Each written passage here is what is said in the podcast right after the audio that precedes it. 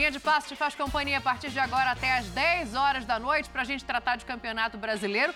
Ouvi dizer que tem erro de arbitragem na Inglaterra também, mas isso é assunto para depois, porque o primeiro assunto aqui nesse programa hoje é o clássico entre São Paulo e Corinthians. 2 a 1 para o São Paulo na festa de comemoração, mais uma vez, também da Copa do Brasil. Vou começar aqui com Celso Zelt à minha direita. Boa noite para todos vocês, senhores. Eu quero seu destaque, prof. Boa noite, Dani. Boa noite, companheiros, fãs do esporte.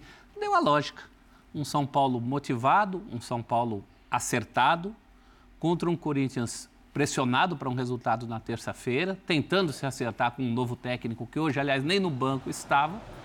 No frigir dos ovos, eu acho que para o Corinthians houve até uma evolução do jogo. Há muito tempo não se via esse time, por exemplo, fazer o que está fazendo agora, pressionar o adversário, ainda mais antes dos dois ou três minutos de jogo.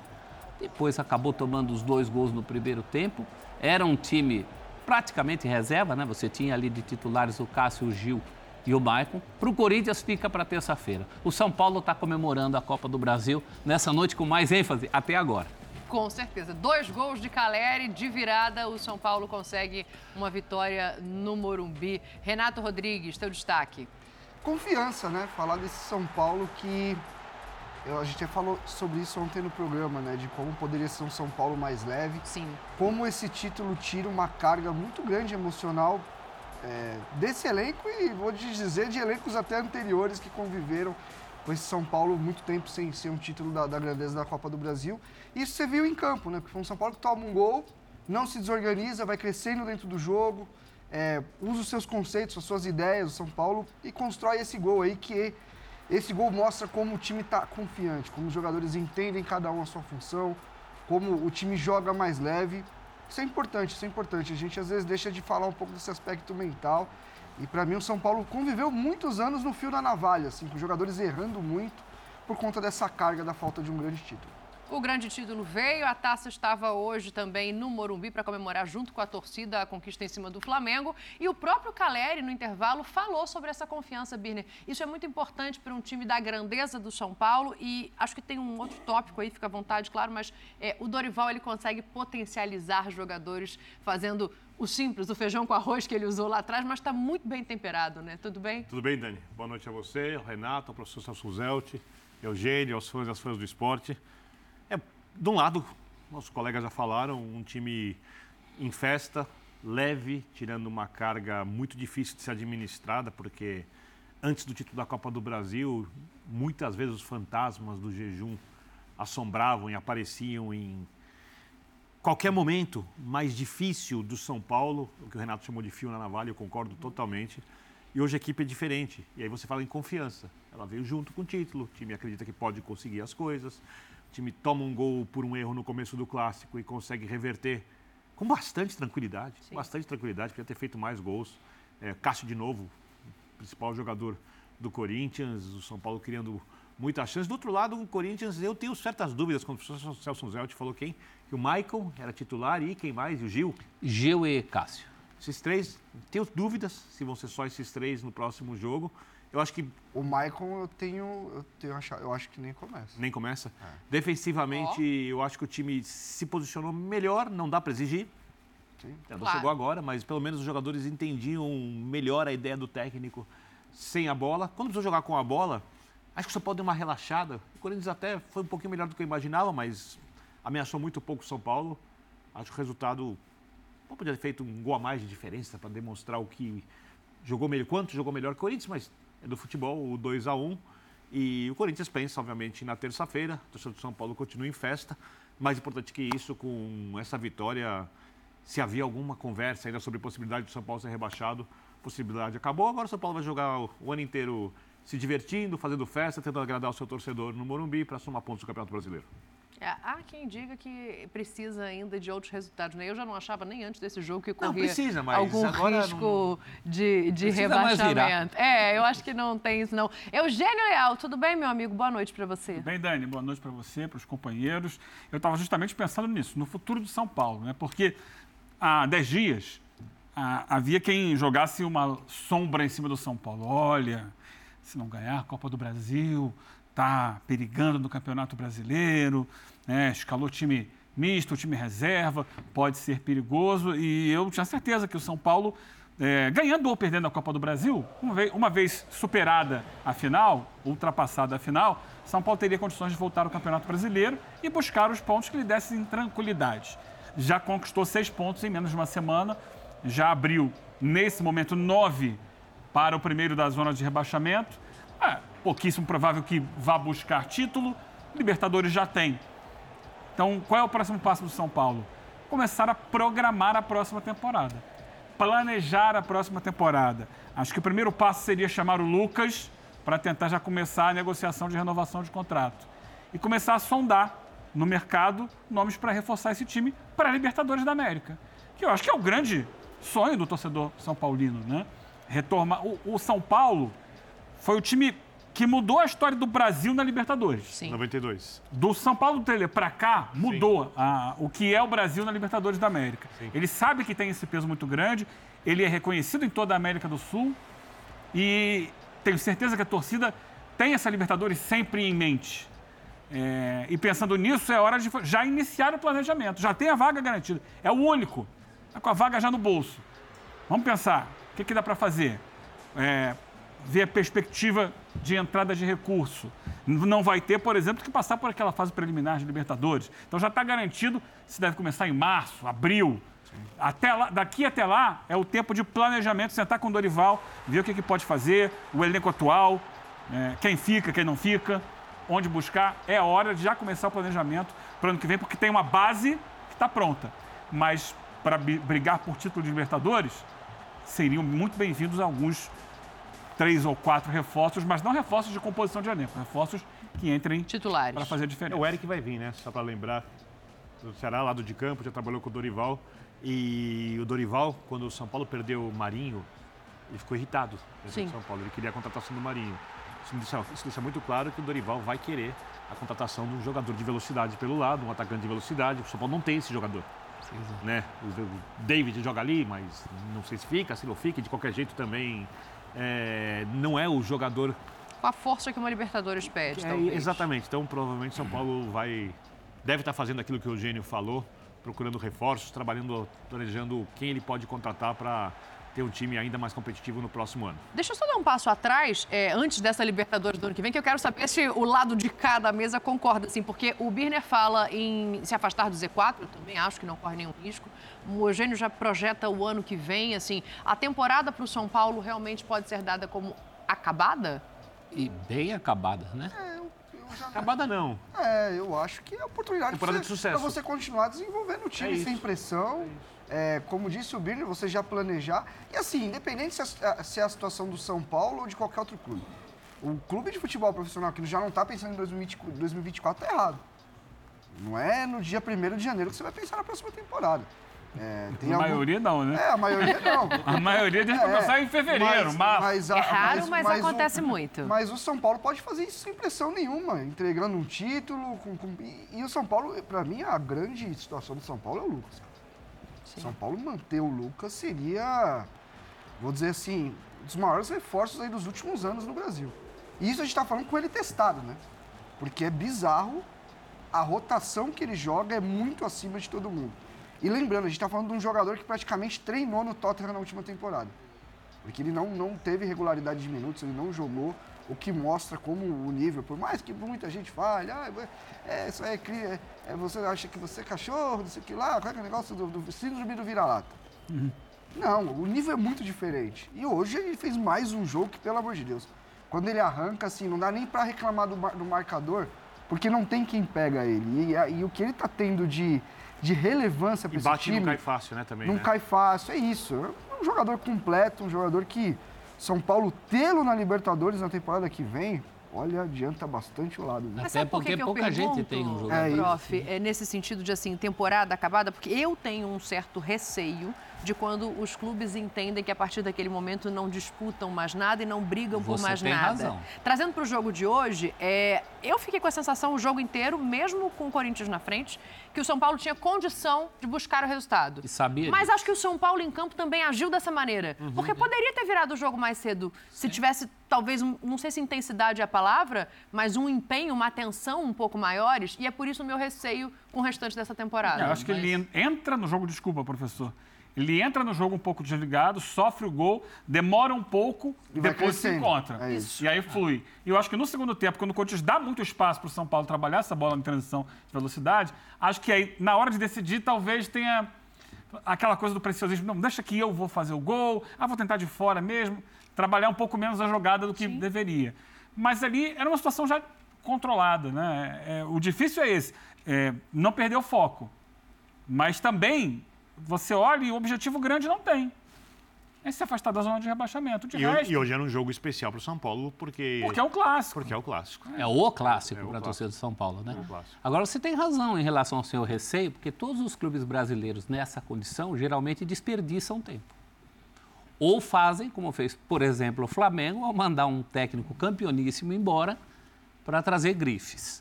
né? O São Paulo está numa situação muito confortável. E, em se tratando do São Paulo, isso tem que ser mais valorizado ainda. Há quanto tempo o São Paulo não tinha uma base essa é uma base boa. São Paulo não, não tinha nenhuma base, né? Era um bota abaixo de técnicos e de trabalhos atrás da glória perdida de anos e anos. Agora não. E a questão do Lucas é fundamental. Pensando em Libertadores, quantos clubes na Libertadores terão um jogador como o Lucas? Pouquíssimos. Você conta nos dedos de uma mão. Então, o primeiro diferencial é mantê-lo. O segundo, reforçar. Tem para essa temporada ainda, professor e companheiros, é, um outro objetivo a fazer: resgatar o Rames. Porque se ele consegue nessa reta Ele entrou final, bem no jogo passado, tá? É, mas ainda o Curitiba, tá mas é longe, tá de longe. ser Sim. o que ele pode ser. Ele mesmo deu uma entrevista recente dizendo que Tá. não está rendendo o que ele acha que pode, né? Se ele consegue, daqui até o final do ano, sem a pressão, sem a cobrança, dar minutos ao Rames e tirar dele, é, não que ele volte a ser o Rames que foi um dia, mas um futebol mais competitivo, acho que já começa o ano, que vem com um reforço é É gigantesco. que aí eu acho que tem uma pegadinha. É, para o Rames jogar, o Dorival tem que criar outros jeitos do coletivo jogar. Exatamente. Porque o Rames, Mas teoricamente... nada melhor do que essa reta final de ano, sem pressão. Será que é isso ou será que é o estadual? Porque eu entendo que o Rames tem que jogar mais. Sim. tem que jogar mais. E o Rames, teoricamente, ainda sem a condição física ideal, ele joga no lugar do Lucas. Só que o Rames nunca foi um operário, ao contrário do Lucas, que sem a bola. Com a bola faz a diferença, sem a bola operário. O, o Lucas, o Lucas, em determinado momento do jogo hoje, voltou a ser ponta e ficou correndo atrás do problema Bidu. nenhum. Demais. O Rames não vai conseguir fazer. É, nunca isso- fez não, na carreira. Não, não vai. Não vai nem, conseguir nem, nem com isso. 25 ele fazia. Nem com 25 ele fazia. E o Rames é, não, ele não pode jogar no lugar do Lucas, até porque se você tiver nos três jogadores que atuam ali por dentro, que são exatamente os mais técnicos, Lucas, Luciano e Rames, hoje o Luciano é mais jogador que o Rames. Não tem a menor dúvida E, disso. e já rodou. Mas, Hoje- hoje mas o Luciano essa- no Rames. Entrega isso- mais para o time que o Rames. Mas né? é por isso que eu coloco, Birner, que tem. Então você precisa tem criar uma forma de jogar, sim. pra- não é nem criar uma forma, é fazer com que ele seja mais competitivo. Ele sendo mais competitivo, ele se impõe pela qualidade técnica contra qualquer um desses citados.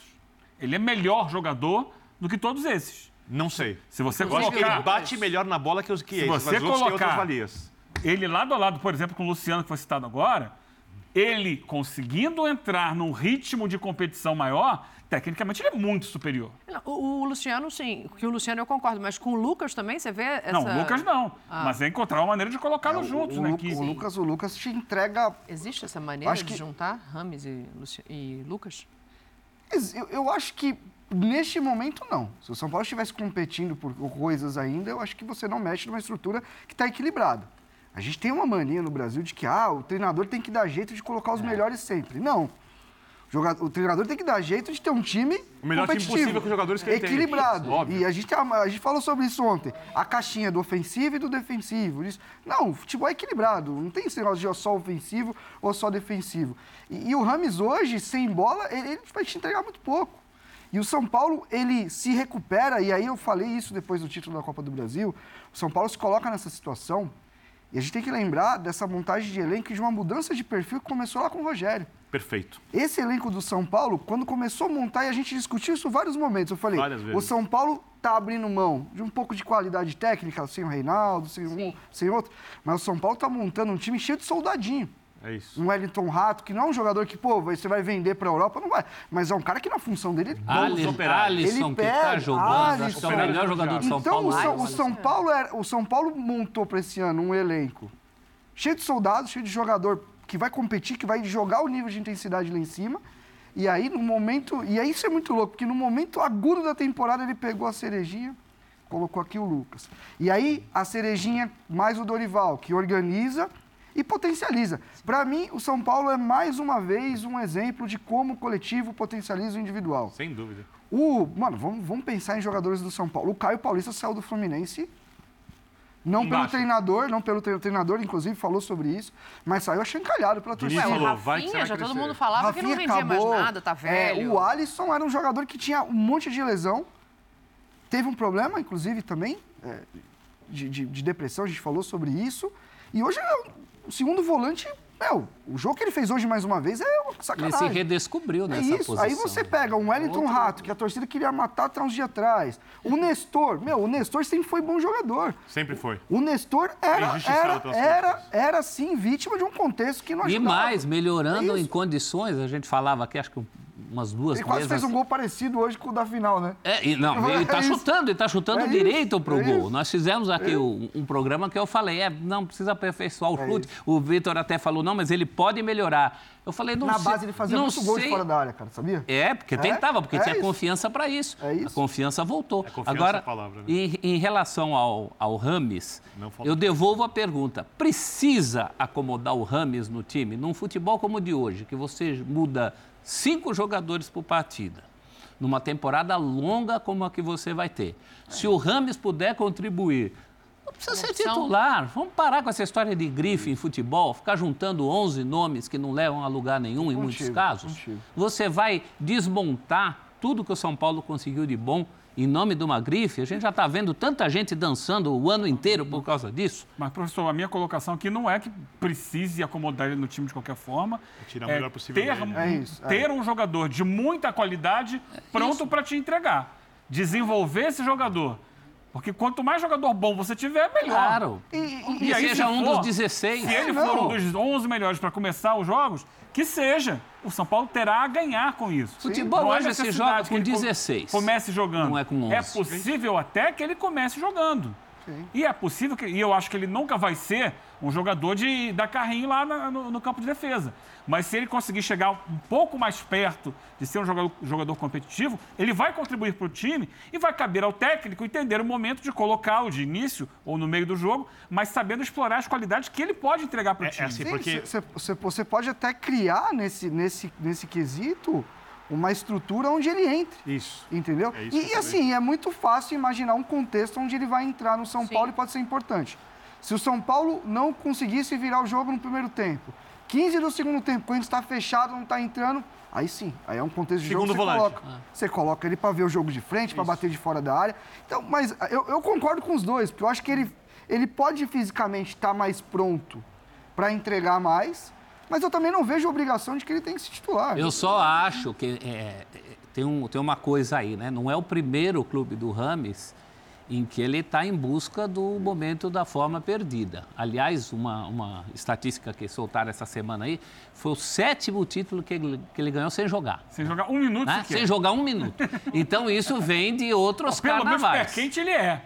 É, é, bom o cara certo é no lugar no- certo. no grupo. Mas também é um indício de que o São Paulo vai ter que conseguir alguma coisa aí e muita gente não Mas tem, conseguiu. mas tem né? um, dif- um diferencial, professor. É o primeiro desses no continente sul-americano. Porque, como disse o Renato agora há pouco, É, é o nível. é um outro nível de competição. Então, é mais possível dele se adaptar ao nível de competição aqui do que o nível de competição europeu. Isso ele tem a favor. Então, assim, eu acho que São Paulo, para ser um time mais forte, ele foi o suficiente esse ano para ser campeão da Copa do Brasil. Mas os desafios vão ser sempre maiores. Mas ele não vinha da, Gré... ele não vinha da Grécia? Sim, estava na Grécia. A Grécia Eu- tem um nível eu- tão eu alto contesto quanto um pouco que o nível tão é maior maior. que o nosso, né? Na Grécia? Não, eu digo que o São Paulo vai enfrentar níveis maiores numa Libertadores. Vai. Quando Ah, chegar, quando chegar numa não fase vai, não mata-mata, especialmente não vai. vai. O São, vai, o São Paulo vai, tirou não vai. Palmeiras, Corinthians e Não vai. Flamengo. Não Mas vai. é pegado, Eu, né? eu, de verdade, eu, eu, eu escuto o vai. Birner falar isso e cada vez que ele fala isso, eu, fico cada Talvez vez mais amigo o dele. nível- O nível, o nível do Brasil é é muito maior do que o da Obrigado, Libertadores. Não, talvez Sim, mas não você vai encontrar times técnico. brasileiros nessa reta final de Libertadores Assim. que vão estar eu nunca ultra na focados vida, tá? nessa Libertadores. Sim. Você vai recente. encontrar um outro tipo Ultra de focado. dificuldade, né? É uma competição continental, vai ter um outro tipo de exigência de concentração. Acho que São esse Paulo caminho nessa Copa do também Brasil passou muito. por Ituano e por esporte. Ó, eu tô vendo Times aqui vocês... do futebol brasileiro. Eu tô vendo aqui vocês Sofreu falando. mais contra o esporte. E tô vendo as jogadas ali, né? E tô vendo as falar. jogadas do Lucas, tô vendo o, o, Caleri no fazendo os direito. dois gols. Lembrando que o Caleri já tinha decidido a Copa do Brasil e que durante muito tempo ele foi Uhum. cobrado por não ser um jogador decisivo dos grandes jogos. Que né? tem a ver com o jejum de títulos Eu também, acho essa que cobrança. cai um pouco essa, essa mística agora de o Caleri não ser decisivo. E aí, ouvindo vocês falarem do Lucas, eu fico pensando, quem é o jogador mais fundamental hoje? Dani, Paulo? Para corroborar aí com a tua estatística com o Caleri, se o Caleri vai embora do São Paulo hoje, hoje, se ele vai embora hoje do São Paulo, ele já tem dois gols marcados no clássico com o Palmeiras, ele já tem dois ma- gols marcados no clássico com o Santos, e ele tem duas vezes os, os dois gols marcados. no- Gol em final de clássico Copa do contra o Brasil no Corinthians. Maracanã. Então eu acho que É. Sabe por que não tem jogador Apago, mais importante do São Paulo? Porque, assim, é- o São Paulo depende da individualidade para tornar coisas que foram feitas muito bem coletivamente melhores. Se você tira o Lucas e bota o Luciano, e aí eu estou falando da maior perda técnica, que o Lucas é de longe o melhor jogador do São Paulo Sim. tecnicamente, você continua tendo um coletivo muito forte. O São Paulo vai continuar pressionando saída de bola, vai continuar recompondo bem pelos lados, o Rato vai fazer bem isso do lado direito, o Nestor vai fazer isso bem do lado esquerdo, o Alisson e o Paulo Maia vão estar bem posicionados, o Caleri marca muito, é de mas, ser mas, marcado, mas, mas quando cai a bola no pé do Lucas, mas vai faltar Vocês- o cara que faltou do primeiro jogo da Copa do Brasil contra o Corinthians. Porque o Então, Corinthians tinha o é, Renato Augusto o São Mas, Paulo mas, Lucas. mas eu, eu vou além. Eu acho que o São- se o São Paulo vai ser. Você tem uma, uma, uma lição de casa para fazer até o final da temporada. O São Paulo precisa ser mais contundente. Eu acho que o São mais Paulo. eficaz na hora de fazer o gol. é? Exatamente. O São Paulo precisa fazer com que o seu volume ofensivo dê mais em gols. Mas você acha que Porque o- tecnicamente o... time pode render mais do que está rendendo para chegar na ca- Pode, chegar nas pode. chances de gol? E... Porque, é essa- momento? porque é muito mais difícil você criar. O São Paulo, o São Paulo ó, se for pegar a semifinal contra o Corinthians, o São Paulo faz um segundo tem, um, um jogo até a metade do segundo tempo para Pra estar golear. 4 5 Sim. E correu risco e no termina, fim. e termina o jogo nos Deus nos acuda. Com o Flamengo no Maracanã faz um primeiro tempo, show. No segundo tempo começa a cair. Então eu acho que se o São Paulo tem uma missão é matar mais o jogo. É, o, o São Paulo tem o, o primeiro, o, segundo- um o- começo do segundo tempo de hoje foi arame liso de novo. Eu sei que você está ficando cada jogar. vez mais meu amigo, mas eu vou te fazer Ah. uma pergunta. Ah. Individualmente, eu penso no Elton Rato, eu penso no Nestor, que para mim tecnicamente é melhor que o Rato. É, o Rato tem a perna esquerda boa, penso no Caleri, no que ele pode produzir, penso no Alisson, os jogadores chegam mais Sim. ali para finalizar. Tem algum devendo? Não tem. E tem essa questão. Não tem. Eu, eu, acho assim, se questão. você pensar num elenco É mais isso, forte para temporada, o Wellington Rato é um jogador, é uma posição que ali, se você tiver um cara mais pá, você leva o nível. E acho o Rato, meu, a temporada dele é ótima. Que é quando o mas Dorival ele tá fica no teto bravo de dele. não vir o Marinho. Tem algumas isso. questões no É elenco do isso. São Paulo. Por isso que eu abri o programa projetando isso. Por exemplo, o Caleri não tem reserva. É isso. O Caleri vai parar agora, em algum momento. É, não, falar que ele tava temporada. machucado, né? É, ele tem o problema no Gente, tornozelo. tá ele, machucado. Ele, Ele vai tá operar. Então, imagina ele bom. Quem é então. o reserva do Caleri? É, então isso, isso aí é do- Não tem. Não é o Erisson. não é. Não dá para ser o Erisson pensando num time que vai disputar Libertadores ano que vem e outras E o do competições. Yuri Alberto. Hã? E o do Yuri É, Alberto. não tem. A gente, a gente até conversava sobre É isso, né? É, antes do programa. Já vou É, virar para esse Corinthians, aliás. viu, Beraldo você que tá em fica até quando? Rodrigo Nestor Acabaram de fica renovar o contrato até com o Beraldo quando? por mais um mas tempo. você pode tempo. renovar mas- para mas- vender. É, essa Perfeito. renovação aí é. Pablo Maia fica até quando? Você começa a olhar. Nestor e- fica até quando? e- então, acabei de falar, Nestor. São jogadores importantes no, no time hoje, não é no elenco, no time hoje, que tem potencial de venda. E o São Paulo não vai se negar a vender. Não. Nem Então, pode, é, né? você tem que projetar o- o- a temporada em cima disso. Ah, mesmo que não tenha uma proposta boa na mesa nesse momento, você tem que ter a reposição. Sim. E tem, e tem alguns que são muito na cara. O Beraldo não fica mais um ano no Brasil. Não fica. O Beraldo é nível Seleção É, o brasileira. São Paulo já É. segurou agora, né? Já teve sondagem, não sei se É chegou a isso. ter efetivamente O proposta, Pablo mas... Maia é outro que eu acho que. E eu não acho que o Pablo Maia tá tão bem, viu? Acho que desses caras. eu Mas acho já que tem potencial. tamanho para É sair, né? Já o tem. Nessor tá tem muita qualidade, mas o É. perfil físico eu acho que ele vai ter dificuldade para jogar no primeiro nível de Europa. Se a gente Sim. for olhar para perfil dele. Agora, o São Paulo pensando em zagueiros, já pode olhar o mercado, já pode ter uns dois, três na coisa. Ó, porque- deixa, E Ferrarese, deixa eu puxar para o jogo. É isso. Ah, Prioridade voltar A1. é uma boa opção. Deixa É eu voltar para o jogo de hoje, porque a gente tem uma tela interessante sobre a construção do segundo gol do São Paulo, para fechar o lado do São. Paulo e pensar em projetar o lado do Corinthians. Prof, vou, vou começar com você ali. É, a gente está vendo os nove jogadores envolvidos nas 12 ações com a bola, né? É, o Eugênio já definiu aqui, golaço. Mas assim, é, é uma construção E de jogo também. também que vem muito do trabalho do Dorival com o tempo. Isso o é time Dorival. entende o que ele quer. Sim, isso é Dorival, porque para a maioria das pessoas, principalmente aquelas que subestimam o trabalho, né? E ele, depois da conquista, falou sobre isso. É, falam que eu só faço arroz e feijão. O arroz e feijão também não é fácil. Não mesmo. Mais não. Ainda mais no Quem- Brasil. E quem ele faz. conhece? E ele, ele feita um bifinho bem também. Não vamos, É, não, quem é. conhece o Dorival Eu mais acho que ele faz um perto- banquete, gente. É porque ele não, não se vende. Ele não é marqueteiro. isso. Não, e ele Mas, é mais, e ele, ele, o homem que Ele é diz né, sou personagem. é o que faz, né? Aquela música O Homem que diz sou não é. E- Ele é Tanto isso. O. Vitor Birner e eu E ele tivemos contato. voltou melhor. Já era um bom técnico, voltou melhor depois do período que ficou afastado por problemas pessoais. Porque se atualizou, porque colocou na sua comissão o seu filho, que é um cara que. que cara, é até normal que uma pessoa mais jovem esteja mais antenada e ele é um cara aberto a escutar. Isso, isso, isso, isso é um grande. é, acho que para qualquer pessoa na vida, eu de novo dando conselhos de filosofia para as pessoas. Você, tá, é, tá ontem teve filosofando ultimamente, né? E, e o Dorival é um cara, não não é um cara centralizador, é um cara que coloca, que valoriza todo o staff, que põe análise para trabalhar, que põe a preparação física, que põe a fisiologia. Então é tudo isso. E, e, assim, falar o jogo. A, construção desse gol, aquela tela é legal, porque ela tem dois pontos ali muito interessantes, que são os dois jogadores bem abertos. E foi muito que o São Paulo fez no jogo. O Corinthians fechou muito o centro, bem inclusive. Acho que o Corinthians teve méritos no primeiro tempo até os 40 minutos.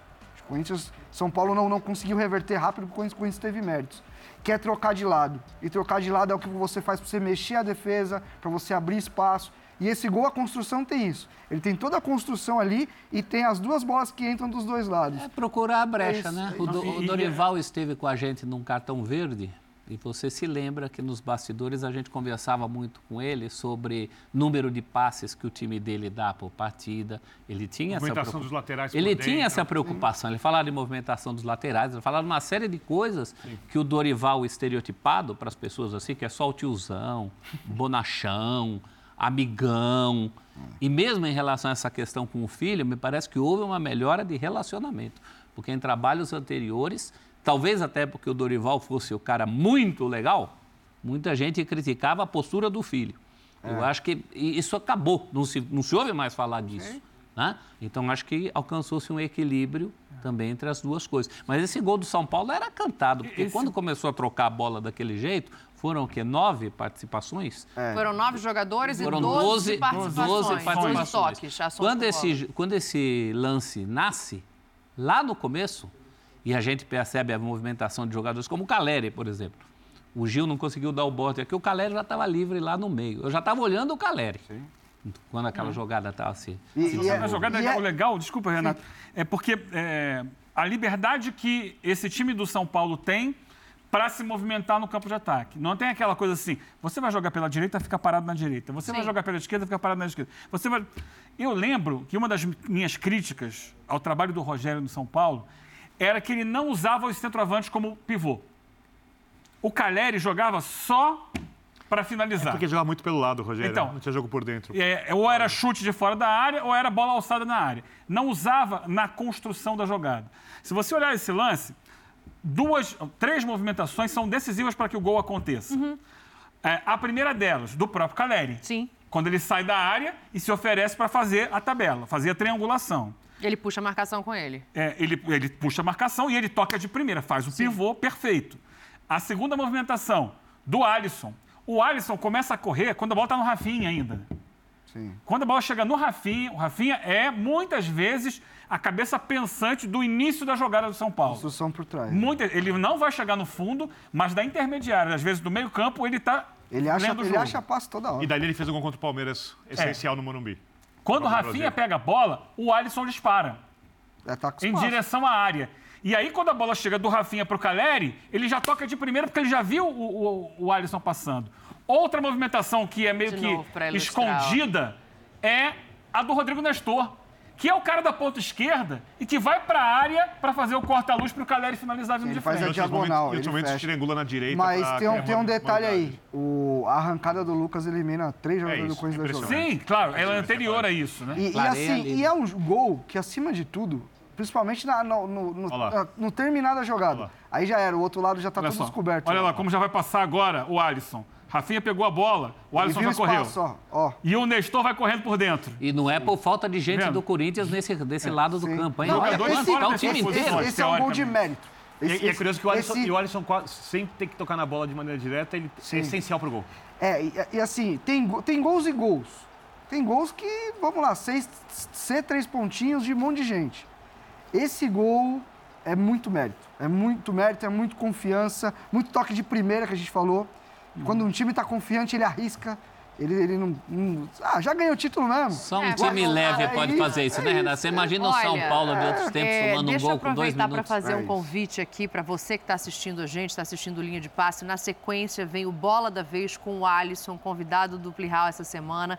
E é um programa espetacular, assim, por vários motivos. Então você que está assistindo a gente na sequência, cola aí que tem o Bola da Vez com o Alisson que merece atenção. O Corinthians, o Corinthians também merece e tem atenção. Atenção do Mano Menezes, que já faz uma conversa, já tenta aproximar mais o time, coisa que ele já dizia que faria desde a coletiva. E temos aí esse mapa de calor do Corinthians no primeiro tempo, Birner. É, o que, que te chamou a atenção desse Corinthians em relação ao Corinthians do Lucha? Bom, é, primeira coisa, o time não consegue jogar com a bola e você vê onde acontecem mais ações.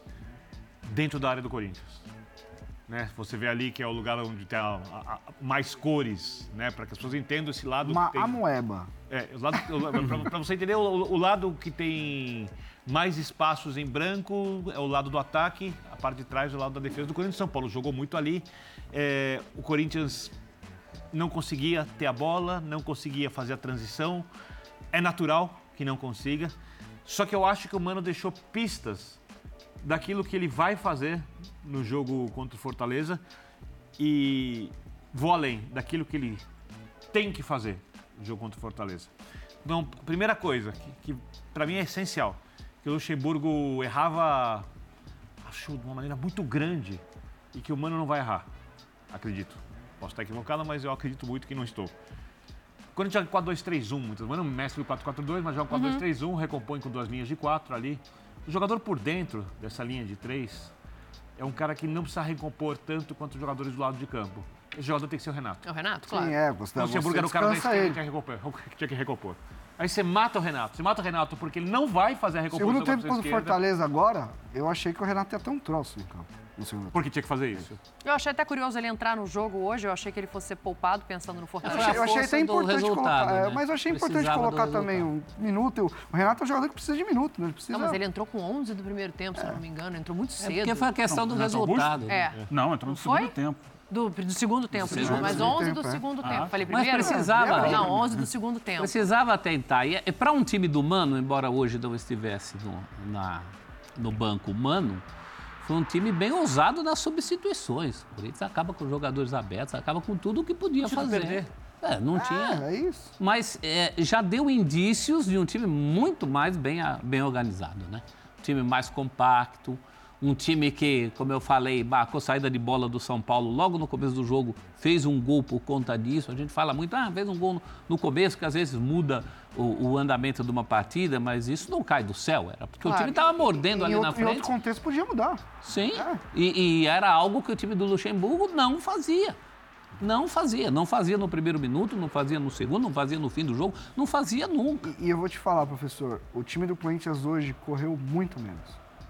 Tem isso. porque correu certo. Precisou correr menos, né? É, exatamente. Não precisou correr. Eu, eu, eu sempre falei A durante sensação que toda. eu fiquei assistindo, Renatinho, para te devolver, é, é que assim, os jogadores sabiam o que eles precisavam fazer em campo de uma maneira que antes não era a sensação que era passada. E, e tem uma mudança crucial que é o seguinte: é, eles tiveram uma referência. O Mano trabalha com defesa por, por zona. O que que é? A gente até falou, por zona, a sua referência é o espaço.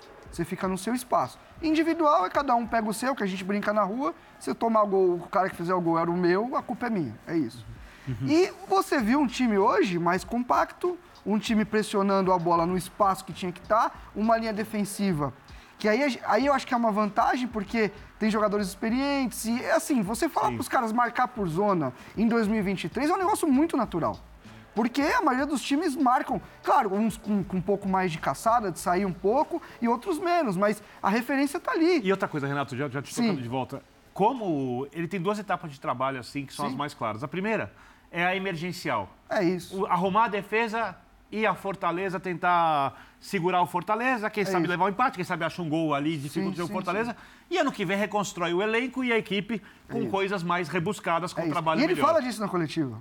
E a gente falou disso ontem. Foi. É, se você coloca um treinador nesse contexto com um monte de informação, você lasca a cabeça dos jogadores. Sim. Porque agora é hora de você simplificar, de você trazer coisas muito importantes de forma clara. É a a- até a analogia Feijão que eu com fiz. arroz. Feijão, a analogia que eu fiz. Esse é o verdadeiro você, feijão com arroz, isso. Você vai alfa- alfabetizar uma criança, você não dá o alfabeto inteiro para ela, senão a cabeça dela vai fritar. Primeiro então, coisa é isso. Hoje é coisa assim, linha defensiva sustentada, vão marcar por zona. Eu acho que alguma coisa boa que o Luxemburgo deixou. Fisicamente, esse time está bem.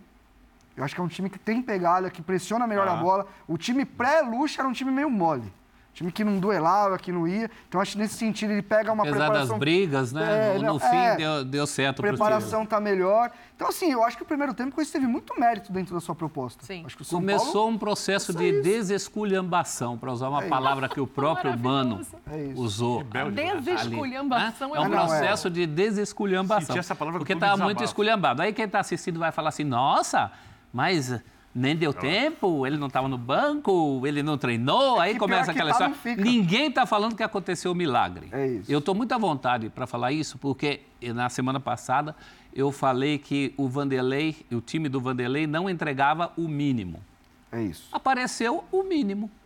Só isso. Para quem não tinha nada, errar menos saída de bola, como errou. Sim. Ainda, claro, o nosso mapa mostrou. É tudo do meio campo para trás.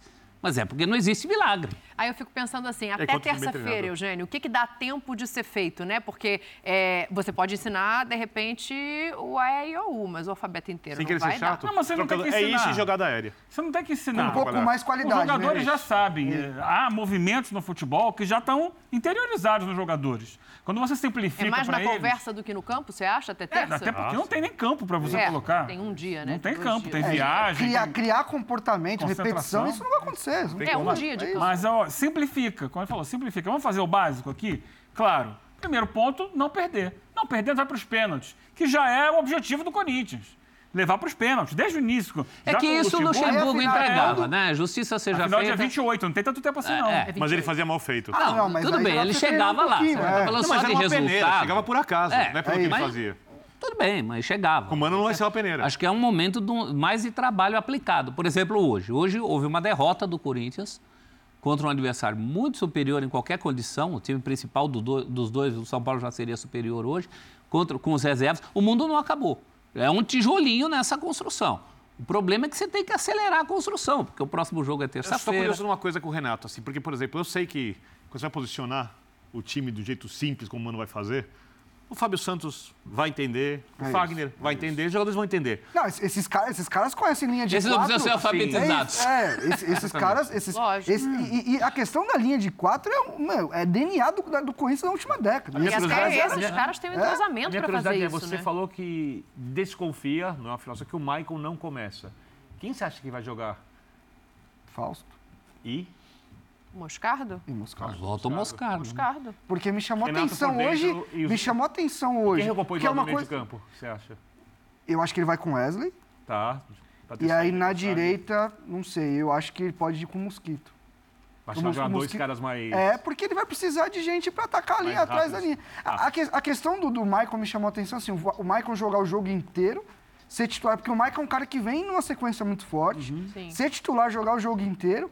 E me chamou mais atenção entrar o Rony e não entrar o Vera. É aquilo, ou ele tá preparando o Vera como, ou ele gosta muito do Vera e acha que é um jogador que vai ser gastar o Vera. importante, ou o Nem Vera, vai ou- entrar, ou, tá a moral do. Vera, meu parceiro, tá. Porque assim, entrou o Rony hoje. Não, Jogou o cantilho. Jogou o Cantilho, entrou o Rony e o Vera não jogou. Então são pistas. Aí vai jogar Yuri e aí ele vai fazer o Renato, vai jogar do jeito que ele jogou hoje, liberado, vai fazer a pressão ali com Isso, dois mas, na eh, Só dá frente. pra jogar com o Renato Aí a assim, questão é essa, quem que ele vai pôr, colocar pelo lado? Sei lá, um, um- eh, O Mano gosta muito de usar um meio campista pelo lado para Ele, equilibrar. Ele eu pode fazer É o. Bruno Mendes, que jogou hoje, e o Fagner numa segunda linha. Ou o Juliano. É isso. é. segunda linha. Romero fez Também. um bom Wagner de jogo. Não É, mereceria frente perder o é, lugar. frente do Romero. Vou te falar uma coisa, Romero, fechando pela direita, faz sentido. Romero fez um bom jogo. Porque assim, tecnicamente não vai te entregar, mas é soldadinho. E por outro- E, e já tem, e já tem o E é isso, posicionamento é isso. E eu, e eu fixo na mente há desconfio- muitos e eu anos. Muito anos. Ah, desconfio- esse tem mais eu desconfio que o Gil jogou hoje para ser alguém para organizar a linha defensiva. Porque você jogou o Bidu que linha defensiva e não sabe o que é. É um jogador, inclusive, que se melhorasse nesse aspecto, eu acho que era um cara para você ter ali. E eu criticava o Piton, que tecnicamente é, isso, melhor que é ele. isso, e é isso. Agora, Você jogou, jogou com o Bruno Bruno, Mendes Bruno e o Mendes Caetano. e, e o Caetano. É um Então, menino. você tinha que ter alguém ali, um porta-voz do seu conceito. Que o Gil Mas sabe poderia deixar isso. É que o Cássio fica mais longe, né? O goleiro É, não, fica você sempre precisa ter alguém do- porque é, é alguém que vai É falar o de momento de, comando, sair, é o de momento de, comando, de ajustar Linha o de corpo. Sim, sim. É, Na linha, né? Porque o Cássio tá e se afastado. for pela amostragem de hoje, o Mosquito não, não é arma para fazer fumaça nenhuma lá. Vocês Aliás, não acham que o jogo de hoje também vai não servir para ele montar esse... Eu acho que ele pode ter mudado algumas coisas que ele já tivesse. Porque, óbvio, ele tem um projeto para terça-feira, desde o momento que ele chega, mas eu acho que ele pode mudar isso depois do jogo de hoje. Se alguém acho que o chamou Romero atenção... joga, eu tô com né? Eu tô achando que o Não Romero- tá? Gol conta? Não o só o gol, né? O Romero teve uma participação. Mas você acha que o naquilo Romero ganhou a posição hoje ou o. Romero já ia E não- jogar e- independentemente E não disso? pelo gol. Porque Eu taticamente é um cara lugar. que vai. Taticamente é um cara que vai fazer melhor o feijão com arroz. Neste momento pode ser um cara que entregue. Quando a bola cair, ele vai matar ataque. Vai, todo mundo sabe que vai. Ele vai matar ataque. A bola vai pererecar, ele para dominar uma bola ele demora um pouco mais do que os jogadores da, da posição dele. Mas não é pelo gol, é, porque pela você não- aplicação. Porque Eu você acho que não é um tem cara- ali também é jogador dono da posição. É, exatamente. É isso, não É tem isso. esse cara. Ah, tá vago. Ó, deixa É, eu mostrar curtindo, uma declaração do Rafinha depois desse jogo. Coloca na tela aí pra gente, por favor, pra gente ler aqui a declaração dele na saída de campo, porque a gente falava em elenco para a próxima temporada, né? E o Rafinha falou isso aí hoje, ó. Já vivi bastante, grandes emoções na carreira. A gente brinca, o assessor manda eu fechar a boca, parar de falar que eu vou me aposentar, mas é a realidade. Ano que vem eu vou parar sim, vou me aposentar. Tá decidido. Mas num planejamento do, do elenco do São Paulo, lateral direito. Mas aí é muito mais do que o lateral direito. É difícil no Muito futebol mais. brasileiro. É né? uma Muito liderança, é o cara É, que tem voz no isso. vestiário. É o cara, como eu dizia agora, que tem inicia no muitas jogadas. É difícil encontrar alguém com, com a característica dele. Difícil não, impossível, né? Como diz o Lugano, Rafinha é o hierarquia. É. E em, É. É isso. em que altura do ano que vem ele vai parar? Acho que é no final do ano, né? No dá final do ano que vem? É, mas para quem ele vai renovar o contrato? eu acho só que ele para seis- esse ano, né? Não, Não, não, vou acho que ele- ele- A fala é vou me aposentar o ano que vem, não é? É. Então, ano que vem é, é sobre esse ano, né? É, Ele Não, acaba a ele temporada falou, vou e para. parar o ano que vem. O ano que vem tem 12 meses, ele pode É jogar Então Libertadores. ele joga o ano. Não, eu é, eu, acho que entendi não, que ele terminaria, gente. pararia no final desse ano. É isso, a É, pergunta é sobre a próxima temporada. Uma ele fala, não, vou semântica. parar ano. É, é. Eu acho um, um absurdo, com todo respeito, não tenho que falar nada da vida dos outros. Eu acho um absurdo ele parar no final desse ano. Engraçado. Porque ele tá jogando, É, tá jogando bem. Tá né? jogando, mas é, é, é aquela Mas tá história. doendo também. Vou parar lá em cima, né? É isso. Não, não, e, tem- e tem aquilo, Porque tá, ele já teve o viagem tá baixa. doendo também, Já. tá doendo também, porque ele, é, quando as dores começam a pegar, cara. É, e o ritmo 38? de treino, a rotina pesada. Você sabe que quando o Pelé se despediu que ele rodava a camisa assim, o pessoal falava fica, fica, fica. Ele, ele falou uma frase que é, vale para todo jogador de futebol, né? Vou embora enquanto pedem que eu fique, para não ficar quando quiserem que eu vá embora. É Talvez o Rafinha esteja pensando nisso, mas você vê o Rafinha hoje, hoje quando o Corinthians mexe no time, que coloca o Wesley, acho que havia uma expectativa de que talvez o Wesley repetisse aquele salseiro que ele fez no, no fim do jogo que o São Paulo se classifica na Copa do Brasil. Até porque àquela altura do jogo, o Rafinha já tinha um amarelo. Né? E, e o Rafinha. E o Rafinha Hoje foi pelo muito atalho. para o time, dentro de tudo que a gente colocou, quando o São Paulo está jogando bem e controla o jogo.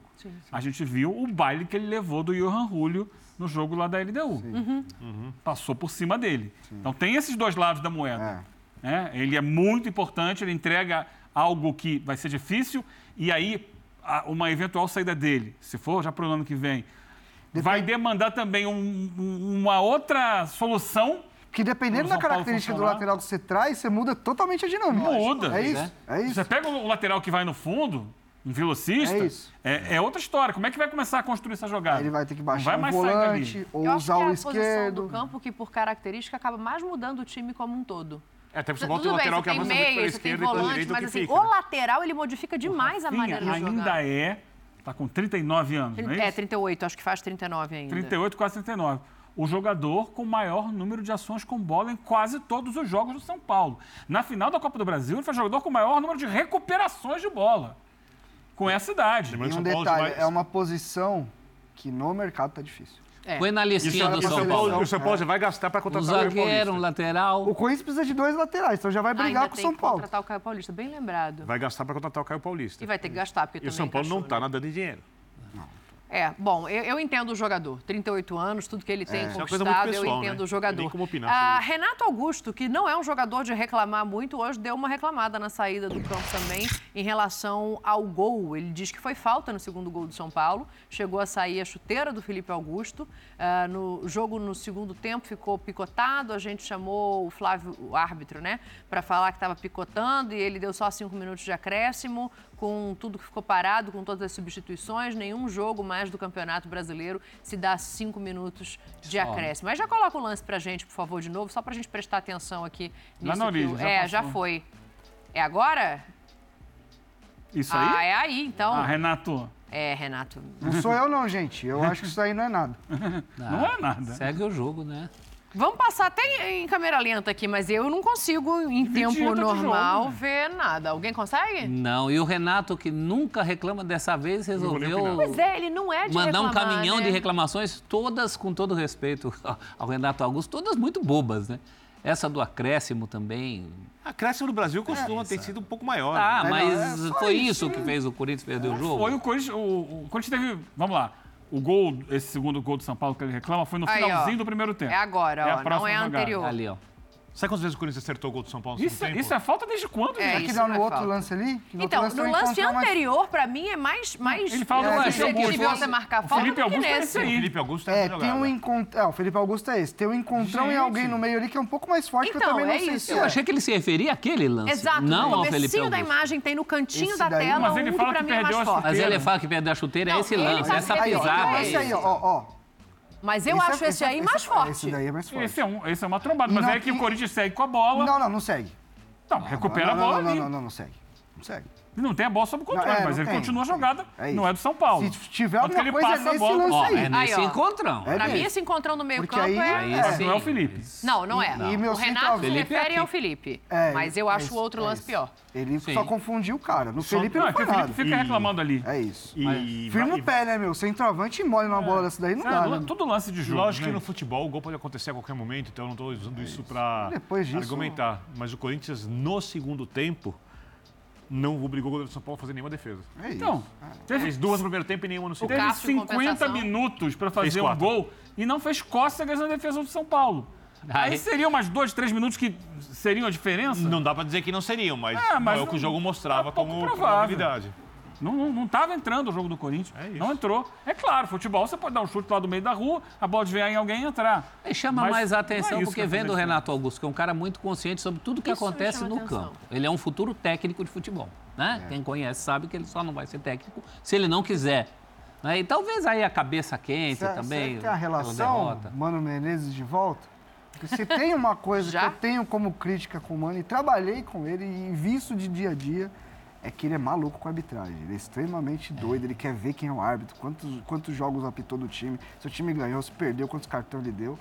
Acho que não, acho que não tem nada a ver. É muito Inclusive, rápido. é, mas assim, Vamos ouvir entrevista, então? Quem é, Dimas? Repete pra mim, por favor. Ah, o Sidney Lobo, o assist- o assistente do Mano, tá falando e a gente vai mostrar pra você ao vivo. Vamos ver se tem alguma reclamação. Boa noite, Sidney, tudo bem? Boa noite. Marco Belo, Rádio Transamérica. É, Sidney, como primeira partida, apesar de tantos desfalques que vocês tiveram, né, que você teve, dá para tirar alguma coisa de bom do que vocês tinham estudado o time que estava jogando antes para hoje e pensando na terça-feira? Dá para tirar algo de bom? Bom, sempre dá para tirar algo de bom. Não era o que a gente esperava, né? Enfrentar um adversário forte desse. A gente tinha uma ideia de como eles viriam. E, mas é um e a gente sempre luta pela vitória, sempre luta por um resultado positivo. Então sentimos, é, ficamos felizes com muitas coisas que aconteceu, é, somente no comportamento tático da equipe, questão de, de, de, de postura defensiva e em determinado momento com com a posse de bola, tentou envolver, chegou o um momento, a hora que nós fizemos o gol, era claro que o São Paulo ia vir para cima, diante do seu torcedor, tinha que dar uma resposta rápida. Nós tivemos um pouquinho de dificuldade e eles aproveitaram, aproveitaram as oportunidades, apesar de, de que o segundo gol, achei que houve falta, e já está no final do primeiro tempo, era o que a gente queria, é, é, chegar até, até o final do primeiro tempo, porque a gente ia fazer as trocas na segunda parte, que era normal. Teve muitos atletas que, que não vinha jogando e teve que ser colocado aí nesse jogo. Quer dizer, então é um respeito para aqueles que ficaram de fora, até por suspensão, e aqueles que foram poupados, porque nós temos um jogo importante pela frente. Então, assim, ficamos muito felizes com muitas coisas ali que nós vimos. Precisa melhorar? Precisa melhorar. É esse o nosso objetivo. Nós fizemos praticamente um treino. Foi o de ontem né, para enfrentar com, com jogadores que, que eu acho até que não jogaram juntos. Não sei se teve algum jogo que essa equipe jogou junto, né? Mas eu fiquei feliz. É claro que vamos trabalhar para que que a gente consiga aí é, estar tá sempre evoluindo e, e chegar às vitórias. Sidney, na, na sua avaliação, por que o Corinthians teve tanta dificuldade para marcar o Lucas? Bom, é, Lucas foi nosso atleta na seleção, um, um, um jogador que dispensa comentário, jogou muitos anos na Europa e é um jogador diferente. E a estratégia do jogo era exatamente preocupado não só com o Lucas, porque o Lucas ele sempre passa pelo primeiro marcador. Por isso que nós posicionamos dois volantes mais lado a lado, porque ele ocupa aquele espaço da meia e arrasta. Então a gente estava preocupado com isso. E do outro lado também o Nestor. O Nestor ele sempre faz uma movimentação interessante, então a preocupação é essa. E eu acho que ele, é, ele, ele, tem um potencial enorme, mas a gente não, não teve treino. A gente ainda está. Teve, por exemplo, o Cantígio, eu não sei há quanto tempo que, que, que atua, né? E ele muitas vezes parou com o Lucas. Dá uma diferença. O momento do São Paulo é diferente do nosso. Isso é notório, vocês sabem disso. E, então, a dificuldade existiu. Os primeiros 20, 25 minutos, eu acho que a gente conseguiu ainda ficar com a bola, conseguiu posicionar, subir em determinado momento. Mas daí eles vieram, vieram com volume, os volantes subindo, acabaram né, no, no, uh, criando uma dificuldade. A segunda parte já melhorou um pouco. Mas eu não, eu não, eu não, eu, eu não quis tirar um dos volantes, justamente por isso, para a gente sustentar os dois eu não pude tirar o Maico, que era uma ideia inicial tirar o Maico, né? porque por causa do desgaste, jogou outro jogo, então a ideia era essa, mas não teve como tirar o Maico. Aí eu coloquei o Rony, né, justamente preocupado. Aí nós começamos com o Renato, com, com o Biro, com outros jogadores, começamos a ter até mais volumes, até podia ter empatado. Sidney, o time do Corinthians, é, com o Lázaro, com o, o Danilo, difícil né, contra o Corinthians, se você já vê esse alívio já dentro do Campeonato Brasileiro para começar a fazer alguns testes já na semana que vem, talvez contra o Vasco, ou o fato de não vencer fora de casa ainda dentro do Campeonato Brasileiro incomoda e pode fazer com que você ainda use o time com força máxima? Não, eh, ainda nós não temos essa tranquilidade, não. Nós queremos uma posição melhor do que nós estamos nesse momento. Esses seis pontos foram importantes, mas também já ficaram para trás. Isso aí é apenas um, uma pequena recuperação de tudo que nós deixamos aí é, ao longo dos jogos. O que nós temos que ter é consciência que o campeonato ainda se mostra muito difícil, é, todo cuidado é pouco e nós não podemos bobear em sentido nenhum. Por isso que nós vamos é, é, procurar estarmos aí sempre com a melhor formação possível em busca de grandes resultados. Dorival, eh, no Flamengo você conseguiu fazer com que eh, Everton Ribeiro, Arrascaeta, Pedro e Gabigol pudessem jogar juntos. Para sair jogando, quando todos estiverem 100% fisicamente, eh, Luciano, Caleri, Rames e Lucas vão jogar juntos? Isso é possível? Olha, impossível é, é, é, jogadores que não tenham qualidade jogarem juntos, porque aí você não vai criar nada, você só vai correr. Jogadores de, de, de nível com, com, com qualidade de troca de passes, com qualidade de bola, isso daí pode, podem ter certeza que você às vezes perde é, em competição, talvez em luta, em briga por posse, posse de bola, mas você ganha de outras formas. Você ou seja, é uma maneira de você também administrar jogos com posse de bola, porque você tem qualidade na troca de paz. Agora, é natural que é, é, todos precisam também correrem para trás. Quando você tem tudo isso de uma maneira organizada, você acaba, acaba conseguindo é, fazer com que todos possam estar juntos e atuando no mesmo momento. Ah, o que está acontecendo é que nós nós fizemos jogos aí onde alguns jogadores eles evoluíram e eu não, não tenho o direito de cortar tudo isso. É, mesmo que eu queira de repente mas tem instantes que você tem que preferenciar aquilo que está acontecendo de melhor. Até porque os outros também estão buscando um espaço e são jogadores importantes dentro de um contexto. Dorival boa noite. É claro que vencer um título como foi no último final de semana, é a concretização de um trabalho para quem vive o dia a dia, sem dúvida nenhuma, isso é muito gratificante. Mas a forma que o time jogou hoje, o nível de entrega do time, isso é igualmente gratificante para o treinador, aquele que os comanda ali na beira do campo, no dia a dia, nos treinamentos. Você falou sobre não dá para tomar o espaço de algum dos jogadores que conquistaram esse espaço.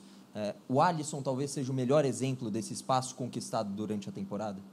Olha, eu acho que, primeiro, o Alisson foi um, uma mudança de posição, é, procurando adequar aquilo que ele apresenta de melhor, que é justamente ser um jogador combativo, ao mesmo tempo técnico, porque ele tem uma ótima saída de bola, Uh, nós temos assim uma passagem rápida de bola pelos pés do Alisson e isso tem feito com que nós é, é, tenhamos ganho aí é, muito tanto ofensiva quanto defensivamente no combate. O Alisson é um jogador que ele pressiona demais, ele ele está sempre marcando o homem da frente. Ele, ele nós falamos né a marcação um um dois né que é quando você sai de um jogador que você esteja é, em cima, marcando, quando ele recua uma bola ou, ou lateralmente joga uma bola, esse mesmo jogador sai para a segunda bola. Então, isso daí, são poucos jogadores que têm uma característica como essa, e o Alisson é um desses jogadores. Eu acho que nós voltamos a ter aproximação, troca de, troca, trocas de passes e, acima de tudo, infiltração sem bola. Quando isso acontece, você acaba criando. E nós tivemos aí algum, alguns momentos, principalmente do primeiro, e em alguns instantes do segundo tempo, que nós tivemos essa troca com velocidade, uma chegada muito rápida, e isso daí é prazeroso, você vê, porque é fruto de trabalho. Trabalho, conscientização de cada um, dos movimentos que nós temos que fazer. É, o jogador não pode só jogar por trás, querendo receber essa bola nos pés, ele tem que atacar espaço para que ele abra espaço para quem venha também de trás. Então, isso tudo são, são movimentos que nós procuramos sempre, a todo momento, estarmos ali é, é, é, provocando os jogadores para que façam é, o que a gente chama do movimento sujo. Às vezes você não recebe a bola, em compensação, você carrega, carrega alguém e acaba liberando uh, um terceiro homem. Uh, o segundo gol foi uma jogada desse tipo. Quando o Nestor puxa o primeiro pau, é, lógico que ele fez o um movimento né, de, de, de, abertura de perna ali para que o Caleri saísse livre. Mas se ele não faz aquele movimento, se ele fica por trás, é, fatalmente um, um zagueiro do Corinthians marcaria os dois. Então, esse movimento acabou desequilibrando, porque quando ele puxa, a bola vem por trás e o Caleri chega fazendo. Eu acho que isso daí é um, é um tipo de treinamento e de memorização que a gente vem provocando há, algum tempo já nos jogadores. Fizemos muitos gols dessa forma, criamos muitas oportunidades. Às vezes não são pontuadas, mas elas aparecem muito. Dorival, boa noite. Você falou há pouco sobre essa oportunidade que os jogadores que estão bem têm de continuar na equipe, porque eles têm demonstrado isso para você nos treinamentos também. Mas com data FIFA em outubro, data FIFA em novembro, talvez uma distância maior entre as partidas, você pensa em continuar com essa equipe como base ou, de repente, fazer alguns testes com outros jogadores para modificar um pouco desse time? Não, eu acho que nós temos algumas possibilidades. É, treinarmos também agora nesse momento em que eh, abrir, abriremos aí essa semana e na semana que vem mais 10 dias né, de, até, até o jogo seguinte. Eu acho que isso vai ser muito importante. O duro é que nós perdemos alguns jogadores, por exemplo, o Rames, que chegou, pouco trabalhou com a gente, pouco vem treinando com a gente, e de repente, nos momentos que nós poderíamos acelerar o processo, ele acaba indo para a seleção. É natural, não, ninguém vai cortar isso, é, isso daí é mérito meritocracia. É, mas seria muito importante que ele tivesse com a gente, porque quando ele retorna, de repente, ele não tem a carga de trabalho que nós já estamos utilizando na equipe. Então, leva novamente aquele processo para acelerarmos uma melhoria dele, uma, um recondicionamento, que é o que nós estamos lutando até agora. Nós estamos trabalhando com isso com o Ramos. Então, assim, é, um jogador que, para mim, ele foi importante ao longo de todo esse processo. É, eu, eu quero citá-lo porque eu acho que é fundamental, Luciano. E que, de repente, é, é, ficou de fora dessas duas partidas decisivas, mas mesmo assim foi muito participativo em vestiário, entrou na, na equipe, entrou com espírito de luta, entrou brigando. Ontem teve um, um, um problema na, na, na, na perna, então nós acabamos resolvendo, resolvemos segurar um pouquinho, desde que não houvesse uma grande necessidade de colocarmos em campo. Mas é, é um jogador que ele, é, ele, ele foi fundamental até agora e vinha sendo um dos titulares da equipe. Eu acho que esse ambiente que os jogadores criarem de respeito entre eles é muito importante. É, é natural que você, às vezes, né, tenha que tirar um ou outro companheiro. Não tem, não tem como você jogar com todo mundo ali mas todos têm entendido, aceito e, naturalmente, não fiquem satisfeitos, é um ponto natural, mas não deixam de trabalharem, de se entregarem, e eu acho que isso daí é o que faz um ambiente fortalecer. Eu acho que nós só temos ganho com isso. Mas hoje não. Tudo bem, Dorival? Boa noite.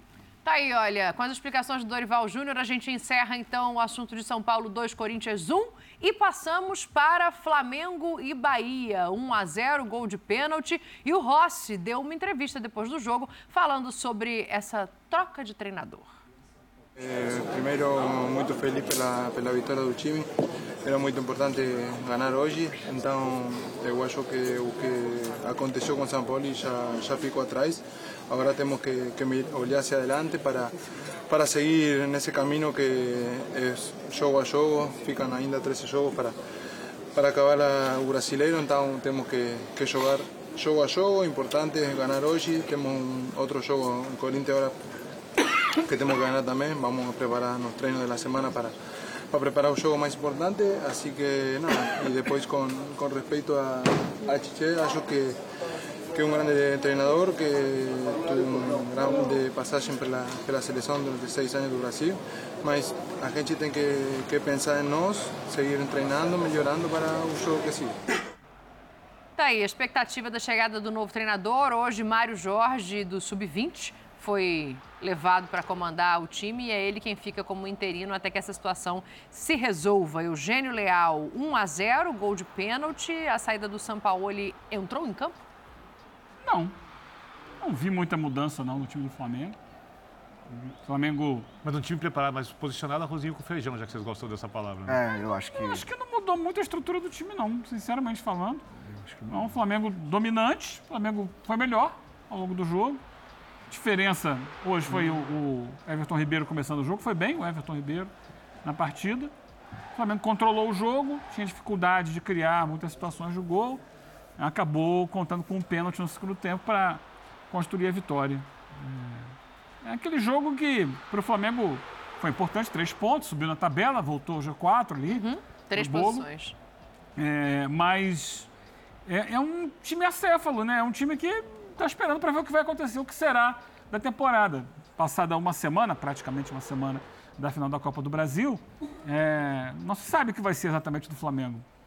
Ah, se especula muito o Tite, mas vem o Tite? Quando vem?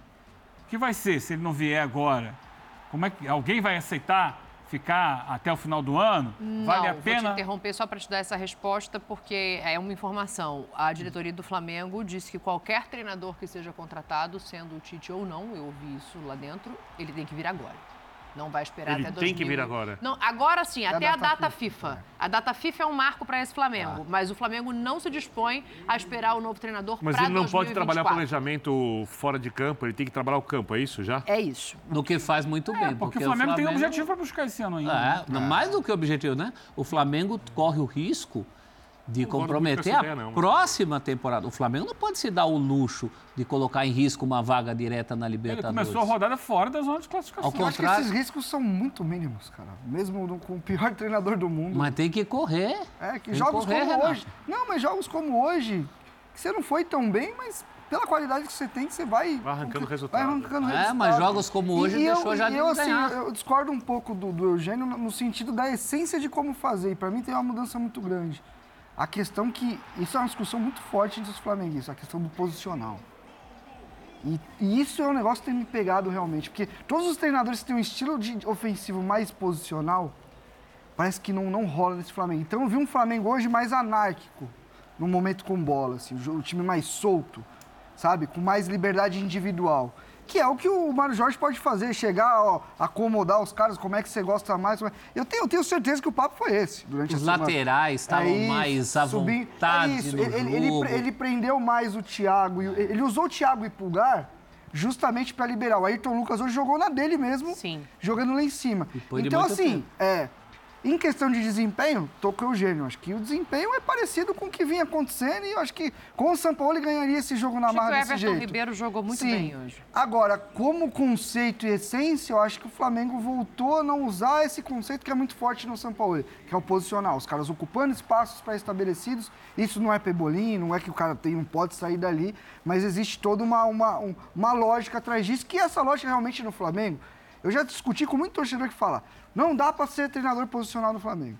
Aí eu, não, não é assim. Se você fazer bem feito, dá pra fazer. Mas, gente, é realmente o Flamengo, todo treinador que ele pegou com essa característica, a coisa não anda, velho. Não sei o que acontece.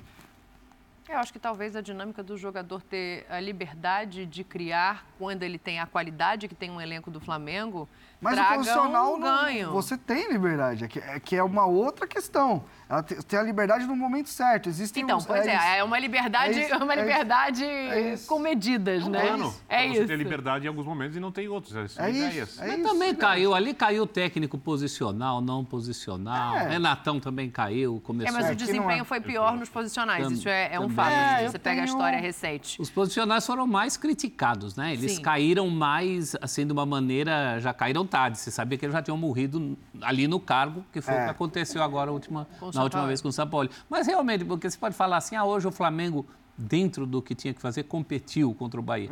É já tinha competido com o São Paulo no segundo jogo da final contra, contra o Flamengo. Acho que não, não vi nada assim da água para o vinho.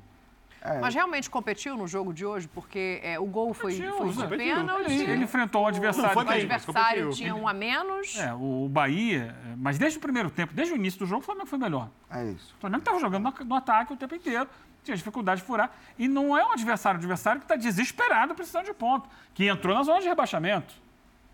Então é, um- é um Bahia que precisa. É, Quem gostou muito foi o. Vasco, né? De novo, né? O Vasco Sim. gostou dos suspensos do São Paulo e gostou do, do Flamengo. O Vasco tá que nem o Botafogo, ganhando muito ponto sem jogar. É isso, você fala isso, é verdade. É, mas, Né? assim, é, mas é, é que não é sem jogar. O Vasco tem feito os pontos dele. É, né? também. Também. Não adianta também, só é. os outros ajudarem. Assim se como o ele- Botafogo também Se fazia. ele não conseguir se ajudar. O Vasco, se você fizer um recorte das últimas oito rodadas, ele é o time que tem mais pontos. Sim, sim. É, então, assim, ele tá. fe- Quando você faz o seu dever de casa, a- a- o que está em volta te ajuda. E jogando muito bem É. a maioria desses jogos. O É, último, não foi bem. O último não. Jogou muito bem. Mas é, é, eu acho que o ponto é esse, assim. O Flamengo competiu porque do outro lado tinha um adversário que precisava competir. E ele se impôs no jogo. Ah, foi pênalti, não foi pênalti, a expulsão. da- O, a- o cenário do jogo foi um Flamengo dominante. É, eu não vi nada absurdo na arbitragem, não. É isso. Mas a, a- a- a grita. Mas a o, polêmica. o Rogério viu. Vou colocar É, então o Rogério para é. falar dessa É. arbitragem, para a gente debater aqui todos os lances a que ele se refere. Vamos ouvir o Ceni. Com, rela- com relação ao lance do, da expulsão, que foi, sei lá, um, dois minutos de jogo, se eu não me engano, né? É, eu, acho, eu acho que é claro que é uma jogada de dentro para fora. Ele não está indo em direção ao gol. O árbitro tira o cartão amarelo e interpreta como exatamente o lance é. E vem uma nova. é, o VAR analisa e dá o cartão vermelho. Então esse lance foi o. Para mim foi o principal do jogo, porque ele, ele muda, é, deixa a gente com um jogador a menos, nos tira a possibilidade de estar mais próximo do gol. Né? Então eu acho que houve um erro grotesco nesse sentido. O pênalti, eu acho que muito interpretativo. É, eu, eu, eu vejo o lance assim, não, não, é um, um toque muito sutil, mas aí eu não vou entrar nessa discussão. Eu acho que que- quem tem mais câmeras para ver e tudo, eu acho que o árbitro, nesse sentido, não, não se- o árbitro, o conjunto, né, de uma maneira geral, o VAR árbitro, interfere de uma maneira direta no resultado. Um lance de cada vez. Vamos começar Vamos pela expulsão do Canu, então, que que o é o que mais bem reclama. É. Ele Sereno, reclamou, né? No- mas num tom baixo. No tom. É, sem... É verdade, é um É, bom tem que ponto. reclamar desse meu jogador que fez aquilo ali, né? Quem que é que, que cor- vai todo torto na bola? É o Gilberto? Ah, o anterior. Não, É o Gilberto, é Pelo o amor Gilberto. de Deus. Gilberto que também fez o É o Gilberto. É.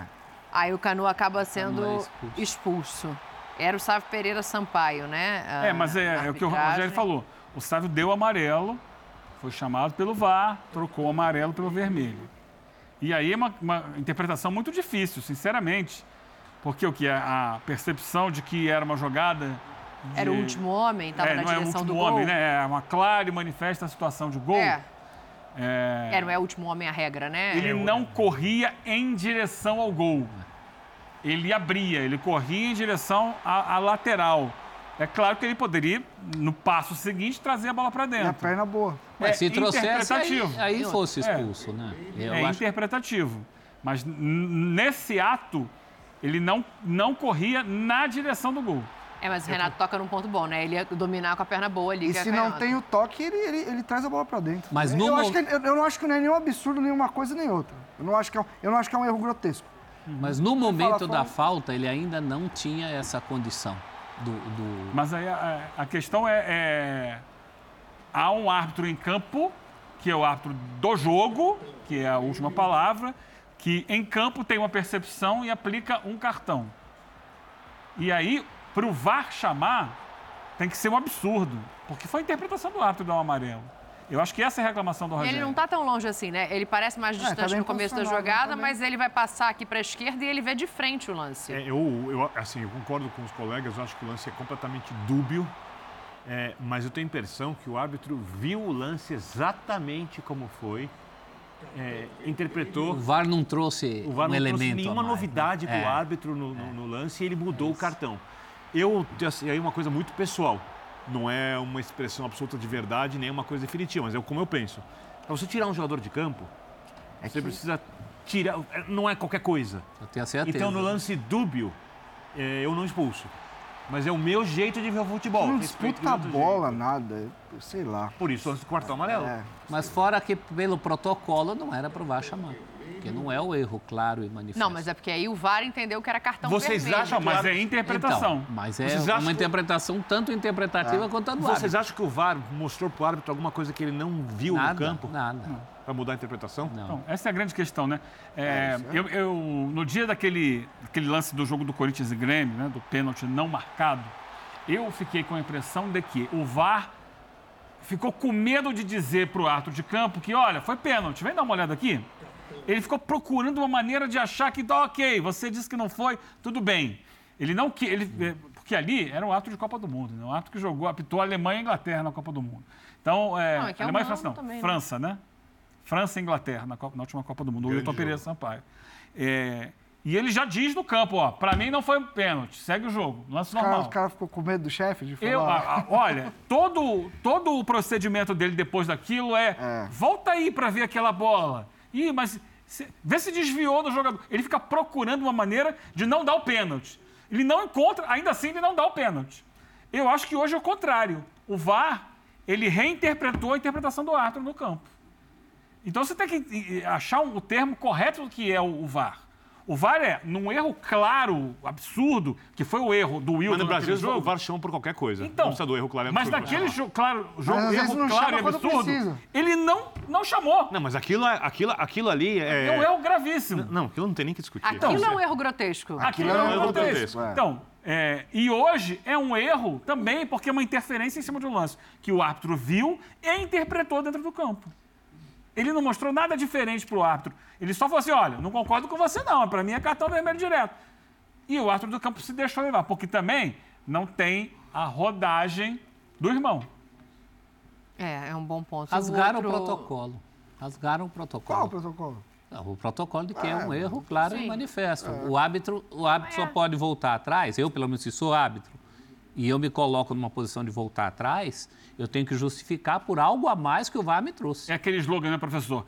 Mínima interferência, máxima eficiência. Isso é a base da filosofia do, do VAR. Interfere o mínimo possível. Quando for para interferir, é para ser eficiente, é para não deixar dúvida. E não foi o caso aqui. Acho que confundiram. Foi máxima interferência e uma eficiência que ficou na dúvida para todo mundo. É isso. É, eu, eu só discordo quando ele fala que é um erro grotesco. Assim. Não, não é. o, o É. cartão poderia ser aplicado, Não é mas absurdo o cartão a chamada vermelho. do É. VAR É é, é interpretativo. que é a questão. Ah, o outro lance é o pênalti no Bruno Henrique. É, o pênalti do Gilberto. Ah, naquela jogada anterior era o Vitor Hugo que dá Ah, mole, não tá. era o Gilberto, não. tá. E aí agora sim é o Gilberto quem faz, bem quem faz o, o pênalti. Pra mim, pênalti. Ele pega o Bruno do- Henrique. do Bruno Henrique. Pra mim também. Se ele pega o pé, é pênalti. Ah, foi sem querer, foi não, na sequência da jogada. Sem querer não, é sem querer não conta. A questão é se o toque dele foi suficiente para derrubar o, o, o- Bruno Henrique. Essa é a grande questão, que ele resvala, na verdade, né? Mas, É, mas há é o uma toque. força, o força toque. forte. Para mim é Aí doeu. pênalti. Para mim é pênalti. Mas assim, é, é uma situação, é um pênalti recorrente, né? Disputa de bola na área, o atacante se antecipa, toca na bola, o zagueiro que ia chutar a bola, chutou o atacante. Isso é pênalti. E ele deu bem no campo, ele tava perto. Isso é pênalti. Ah, mano, esse O daí- pé se mexe na hora, assim. É. Sim. E aí e pegou e doeu, viu? Doeu. Doeu. É o tipo de É. toquinho que Aí parece doeu, fraquinho, parece que é de raspão, mas dói, né? Claro que talvez essa segunda rolada aí no chão. Ele, é, olha, olha a boquinha que ele faz quando você vai fazer força pra bater. Hum, e dá. O, a força que, o- que o Gilberto faz, ele faz até a cara de quem vai, vai dar, assim. Hum, e aí É. acaba errando a bola. Então o Rogério acaba, na verdade, num tom ameno, muito bem observado pelo Eugênio Leal, mas reclamando de situações que, assim. E ele vai bem quando ele fala do. Que ele não reclama do árbitro, né? ele fala da equipe e tal. Ele foi, Sim, foi muito ponto bem é nesse sentido também. Porque é isso, né? O É. VAR poderia não ter chamado no lance do cartão, mas não é um absurdo dar o cartão vermelho. Acho que essa é a conclusão. Sim. É a arbitragem brasileira que vocês querem? Não, mas agora eu quero falar de outra arbitragem aqui, porque não é só no Brasil que às vezes, tudo bem que lá acontece muito menos, né? Mas hoje o jogo entre Liverpool e Tottenham também teve Quando erram, uma a- questão, a repercussão é diferente. Uma Então, questão bastante. A Premier League veio a público pedir desculpa por conta desse lance. Explica aí pra gente, Eugênio, você que estava Não, esse é um gol do. O, o- o Liverpool tinha acabado de ter um jogador expulso, jogaço contra o Tottenham. Logo depois da expulsão, que foi através do VAR também, é, tem esse gol e o gol é anulado pelo Bandeira. Só que tem o árbitro de vídeo e ele não traça as linhas. Ele confirma a anulação do gol e não havia impedimento. Não dá Depois pra que ver. você De olho pausa dá pra ver que não dá. E traça É. as linhas, não há impedimento. E o gol foi anulado. Simplesmente assim. O árbitro de vídeo sequer traçou a linha para ver se havia impedimento ou não. Esse é o absurdo do absurdo. E a linha do campo ajuda, né? É isso. não. A linha do próprio campo ali, ela dá uma ajudada a perceber. E que o Liverpool perde o jogo. Tem um gol, um gol contra no último minuto do Tottenham, que vence o jogo por 2 a 1 A diferença é que lá é a exceção. E lá, e, lá, é a regra. e lá ninguém vai ficar achando que foi de propósito. É, até porque mas essas coisas não se mas repetem. A comissão de atos veio a público, pedir desculpa, admitir que foi um erro absurdo, grave. É, é importante isso, né? mas isso- Agora, A gente que faz. Os pontos foram pro Tottenham. É, a gente que faz Premier League, a Liga, etc. A gente percebe, há, há várias questões dentro dos jogos, sim, em que às vezes o, o VAR se omite, é, e às vezes decisivas, e que passam. É isso. Passam. Eu mesmo já fiz muito jogo com uns pênaltis bem claro que ah, o árbitro deu no campo, não vou mexer, mas umas coisas bizarras, bizarras mesmo. Assim, é, assim é, é difícil porque até você achar o. Eu não sei se a gente vai achar, inclusive, o, a temperatura certa, de aonde entrar, onde não entrar, que, que lance. E, e o futebol é tão maluco que toda hora ele traz coisa nova ainda pro VAR. Tem, tem coisas que ainda, tipo, ainda não aconteceram pra gente opinar. Mas esse mas, não dá, mas né, isso daí Renato? não pode, né? Isso aí é. E é um jogo que o Liverpool ganhando, ele assumiria a liderança da Premier League. É isso. Depois da derrota mais cedo do, Você do City trabalha pro a semana inteira, prepara o jogo e toma um gol desse e é pra ficar pistola mesmo, ficar bravo, não tem como. Vamos já colar na sequência, voltando para o Campeonato Brasileiro, para a gente ver os outros jogos de hoje. Cuiabá 3, Fluminense 0 e Fortaleza e Grêmio 1 a 1 A gente está começando aí com o jogo entre Cuiabá e Fluminense. Eu vou fazer uma pergunta para vocês. O que está acontecendo? Ah, não, não era o Flu, né? Era o Samuel Xavier com 10 reservas. e também tem o fato de que o Martinelli foi expulso com 40 minutos do primeiro tempo. No fim, tem também uma expulsão de um jogador do Cuiabá. Mas tudo isso ajuda a explicar por que, que o Cuiabá tira o pé da lama depois de quatro rodadas sem, sem vitória. O Cuiabá começava a correr Já estava gritaria lá, confusão, dirigente batendo na mesa, etc. E veio a calhar para o Cuiabá esse jogo em que o Fluminense não tinha foco nenhum. né?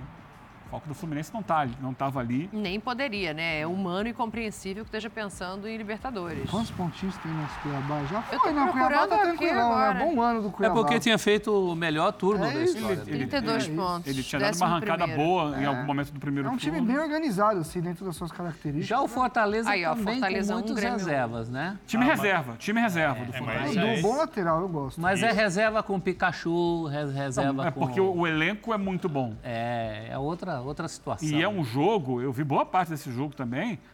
O Fortaleza, ele tem um problema sério.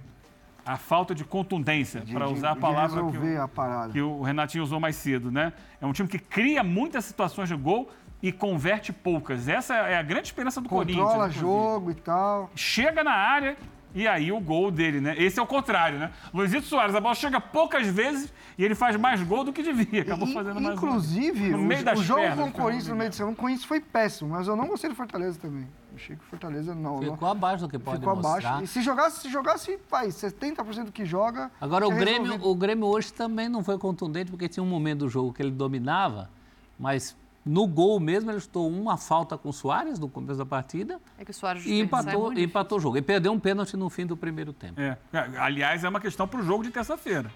Aquela, aquela marca do pênalti ali é, tá, tá zicada, vamos colocar assim. Porque é. O verdade. cara vai é bater o é pênalti, ele escorrega e cai. Sim. Ele perde o pênalti porque ele, ao pisar Ele já ao lado da marca do pênalti, É o pé de apoio. ele, é, o pé de apoio, escorrega e cai. Sim. Então, isso sim, pode haver disputa de pênalti terça-feira. Que não seja naquele gol. Então. É. Bota no outro E lado. Libertadores É, mas se teve uma que o árbitro trocou. Do jogo do Inter com o River. isso. Foi. É, no meio do jogo. Mas é. Não sei como é que tá o outro lado também. Falaremos muito de Sul-Americana e de Libertadores ao longo desta semana. Decisões importantíssimas estão por vir. O Linha de Passe vai estar aqui, inclusive, mas agora a gente faz um intervalo rapidinho.